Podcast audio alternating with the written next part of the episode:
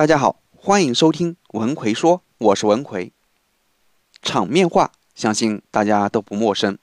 人与人交往时，说上几句场面话，大家心里都舒服。场面话说得好，你和别人都有面子，关系也会更进一步。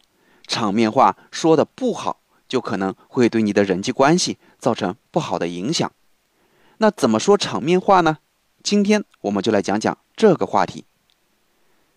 要想说好场面话，就要先学会客套话。什么是客套话呢？其实就是一种礼貌用语。我们在教育小孩子时，往往会跟他说：见了长辈要问好，借别人东西要说谢谢，不小心碰到了别人要说对不起，等等。这些都是最基本的客套话。有一次，岳云鹏在一个饭局上吃饭，突然有个年轻小伙子跑过来说。岳云鹏，你知道我是谁吗？你认识我吗？你肯定不认识我。岳云鹏听完有点懵，一脸迷茫，站起来说：“在下眼拙，请问您是？”岳云鹏说的话还是非常得体的，用的是“在下眼拙”，意思是我笨，没看出来您是谁。这就是在社交场上的客套话，比直接回复对方“我不认识你”礼貌的多了。不要觉得客套话是多此一举，很多时候它能润滑两个人的关系，让自己说的话得体恰当，尤其是在一些比较正式的场合。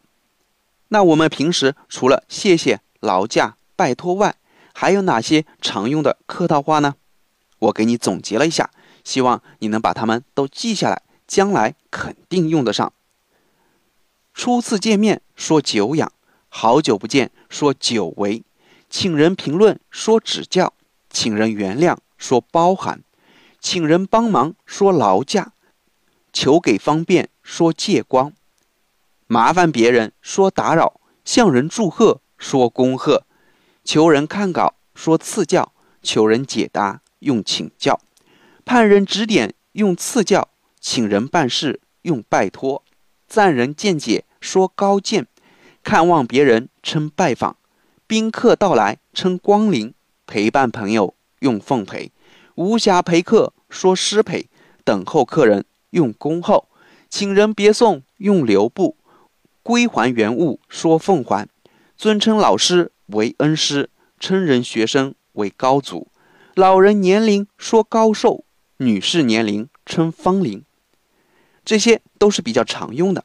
当然，你平时也可以去积累一些其他的客套话。将来对你绝对是有帮助的。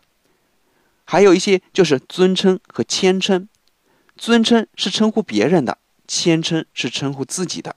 我也给大家简单总结了一下：对方的父亲叫令尊，对方的母亲叫令堂，对方的儿子叫令郎，对方的女儿叫令爱，对方的兄弟叫令兄，对方的妹妹叫令妹。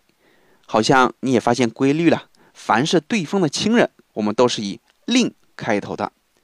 那称呼自己的亲人呢，就是以“家”开头的，家父、家母、家叔、家兄、家姐、家弟、家妹。自己的儿子叫什么呢？相信你也知道，叫犬子。那自己的女儿叫什么呢？小女。中国五千年的文化传统。关于称谓就是一门大学问，我们没必要学得非常专业，但记住一些常用的，偶尔用一下还是非常不错的。学会了这些客套话后，我们要分得清楚什么是场面话。人与人交往过程中，别人很多话都是在场面上说说而已，如果你把它当真，就不好了。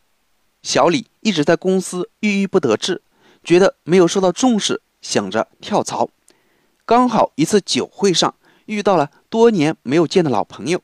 那位老朋友了解了他的情况后，拍着胸脯跟他说：“兄弟，我们公司刚好在招一个部门经理，我去给你说说，绝对没问题。”小李听完老朋友的话后，心里十分高兴，就一直在等消息啊。可是两个月过去了，一点动静都没有，就坐不住了，给老朋友打电话。朋友却告诉他那个位置已经被别人抢占了。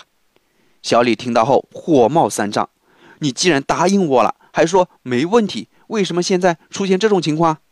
老朋友也很尴尬。当然，这位老朋友喜欢吹牛这毛病，得改改。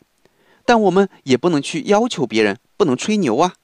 别人吹不吹牛那是别人的事，我们管不了。但我们要分得清楚，对方说的话是说说而已，还是认真的。在一些社交场合，我们经常能听到：“这事儿包在我身上，绝对没问题。有什么问题尽管来找我，有什么困难就跟我开口。”你的事就是我的事，这一些话基本上听听就好了，可以通通把它们归结到场面话。千万不要碰到问题真的去找他，他是不会帮你的。为什么呢？人与人交往的本质是利益的交换，没有永远的朋友，也没有永远的敌人，只有永远的利益。这句话听过吧？想要找人帮忙，首先得想想别人。为什么要帮你？帮你，他能得到什么好处？不要觉得我跟他一起吃过饭，我跟他关系很好。不要高估你和任何一个人的关系，在利益面前，关系是不值得一提的。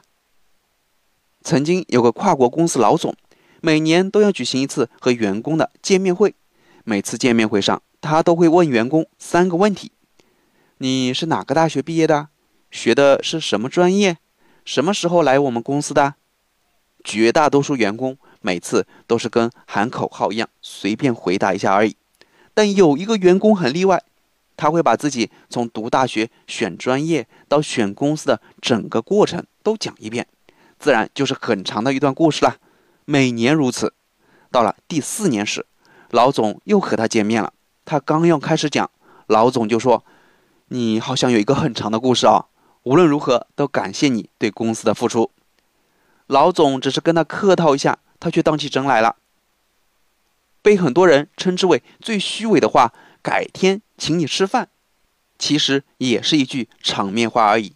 人家也没打算真请你吃饭。有些人会说：“不用改天了，就今天吧。”平时当个幽默段子讲讲就行了。如果你真的这样跟别人说，就会弄得大家很尴尬。在一次酒会上，国外的合作商看到了小美，就过来跟她打招呼。小美马上放下手中的冰橙汁，与她握手。合作商笑着对小美说：“美女的手怎么这么冰冷啊？”这其实就是一句幽默的场面话。小美应该怎么说呢？是告诉她自己刚刚用手拿了冰橙汁，所以才冷吗？那就有点无趣了。因为人家内心并不关心你的手为什么这么冷，所以小美可以说：“但我的心是热的。”有些场面话我们也要小心，不能乱说。比如“祝您长命百岁”是句场面话吧？但如果对方正在过九十大寿，你这样说就不太合适了。别人心里会想着：“你这是让我再活十年就去死，对吧？”所以场面话要灵活应用。我们可以说祝寿比南山，福如东海。好了，今天零零碎碎的讲了一些关于场面话的知识，希望对你有所帮助。现在有很多教大家怎么去搭讪、怎么去谈恋爱的技巧，却很少有教夫妻之间沟通的技巧。难道我们谈恋爱时需要好的口才，结了婚后就不需要了吗？成为夫妻后就可以肆无忌惮，想怎么说就怎么说了吗？其实恰恰相反，你的爱人将会陪伴你度过下半辈子，你的绝大部分时间都会和爱人在一起。如果你们不注意说话技巧，伤害到了对方，会直接影响到你婚姻的幸福。所以，夫妻间的说话技巧尤为重要。我给大家总结了夫妻说话的四个误区，每一个都绝对是感情杀手，你一定要避开。那具体是哪四个说话误区呢？